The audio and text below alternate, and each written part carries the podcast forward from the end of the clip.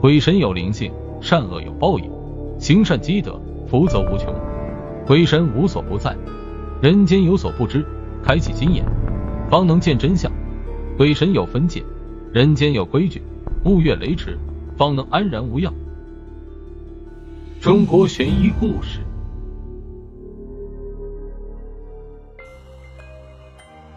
这一年，西凉县又恰逢十五花灯之夜。苏家十六岁的小女儿苏锦因耐不住寂寞，偷偷带着侍女从后门溜到了花灯街。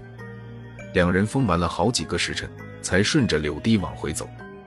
柳堤上挂满了花灯，亮如白昼。突然，有个瘦削的中年人提着一盏花灯迎面走来。那花灯跟其他的花灯不一样，似一个鸟笼，开片是四个布景。画着雀灯枝的四个跳跃姿势，若把花灯转起来，那只灯枝的雀便由似活了在笼中跳跃不停。古怪的是，那柳枝做成的花灯骨架因留有孔隙，花灯一转起来，风吹过孔隙，便发出了清脆的鸟叫声。苏锦看得这迷，侍女压低声音说：“小姐，你觉得那只鸟像府上的金翅不？金翅是苏家养的一只异鸟，它全身羽毛金翠。”只有鸟嘴是红色的。六年前，苏员外捐资西凉县建了一个民心工程。西凉天台山下的道安会永师太见苏员外之女苏锦是个哑女，便赠给她此鸟，教授她学舌之法，就是每日学鸟鸣啾之态，之后必可开口说话。果不其然，不久苏锦便会说话了。正当两人全神贯注地观赏鸟笼花灯时，不料有个莽撞之人，略带酒意地撞向苏锦。顺手摘走了他头上的玉钗。等苏锦发现时，那人已没了踪影。苏锦无奈，只能自认倒霉。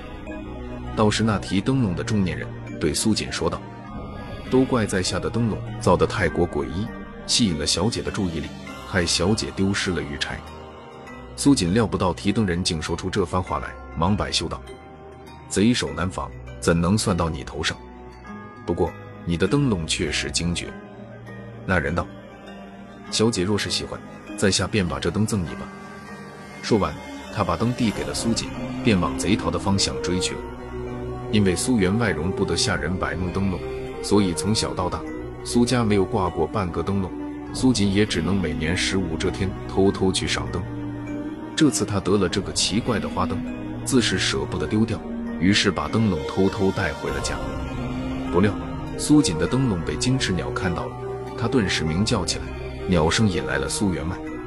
当苏员外看到那个灯笼时，脸立刻变成酱紫色，指着那个灯笼道：“快扔掉它！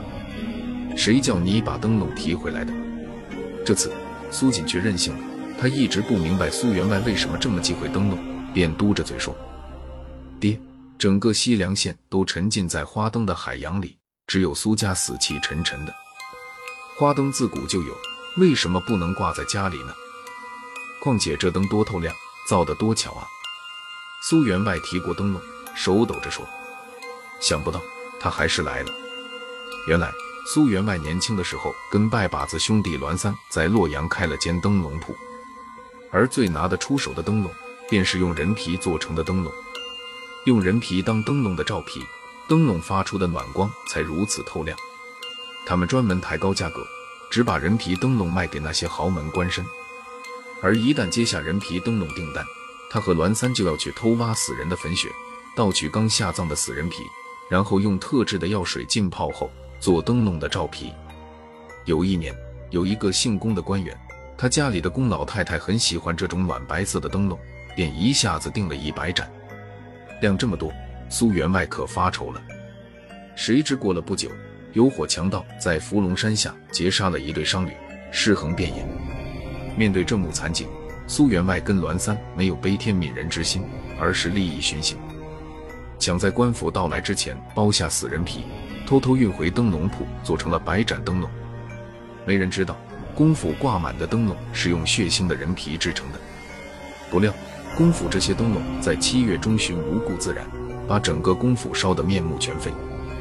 苏员外得到消息后，收拾金银细软，自个儿逃命了，留下栾三做了替死鬼。苏员外从此隐姓埋名，绝不碰灯笼，连苏家也禁止挂灯笼。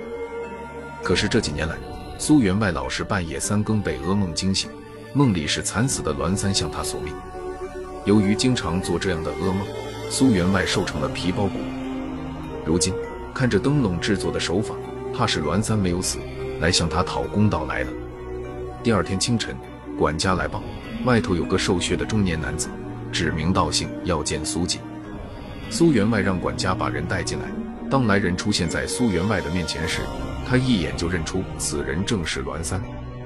栾三道：“阔别多年，听闻苏兄在西凉可是个大善人呢。”苏员外尴尬地说道：“那是西凉百姓抬举。”这时，栾三从袖中掏出一样东西，说：“物归原主。昨晚栾某的灯笼吸引了令千金，害得令千金丢失了此玉钗。还好，栾某把它从毛贼手上重新取回了。”苏锦闻声，从卷帘门出来，接过玉钗，道了一声谢，便站在一旁，好奇地盯着这个赠灯笼的中年人。栾三道：“听闻苏家养有一只金翅翼鸟，叫声清脆，可替人之上。”苏员外讪笑道：“那是道安的造化，跟一只鸟有何干系？不知栾弟此番来此，是为报前仇旧恨，还是为了看鸟？”栾三摆手道：“苏兄折杀栾某。”你我早已改邪归正，此番来西凉县恰遇花灯节，顿觉手痒，便做了盏灯笼。不过你放心，那盏灯笼用的不是人皮，而是西凉县自产的天竺的竹木，用此物仿人皮，亦可达到以假乱真的地步。然后栾三又黯然神伤道：“人皮几因，造下的孽，岂能在这时偿还完？昔日在公府放火的真凶找到，我才得以逃脱死罪。”可人皮一案，活罪难逃，便在狱中待了几年。出狱后，在下取得贤妻，也真是报应。唯独生下的女儿，生来就长满痘斑，让人不忍目睹。我听闻金翅鸟之意，可否借来一用？苏员外忙道：“锦儿，去提鸟笼过来。”不一会儿，苏锦提来鸟笼。栾三见金翅在笼中跳来跳去，他取出一只笛子吹起来，笛声如浪涛起伏。竟让金翅鸟安静了下来。在笛声中，一位娇小的娘子牵着一个十来岁的女孩走了进来。那女孩痘斑满面，丑陋不堪。栾三再次吹响笛子，金翅鸟在笛声里安静极了。当栾三的女儿把一张红豆脸凑进鸟笼时，那鸟竟把鸟嘴伸出笼外，啄起小女孩脸上的红豆。也是怪事，当鸟嘴一啄，小女孩脸上的红豆顷刻间就消散了。看得苏员外目瞪口呆。事毕，栾三再三向苏员外道谢，才告辞。看着三人走出苏家，苏员外竟如坠梦中，原先一直设想的噩梦之境被击碎了。而苏家巷外，苏锦挥手向栾三一家道别。原来苏锦不忍苏员外夜夜噩梦，当他得知父亲的噩梦之源后，便千方百计地找到苏员外当年的合伙兄弟栾三，恳请他来演了这一出戏。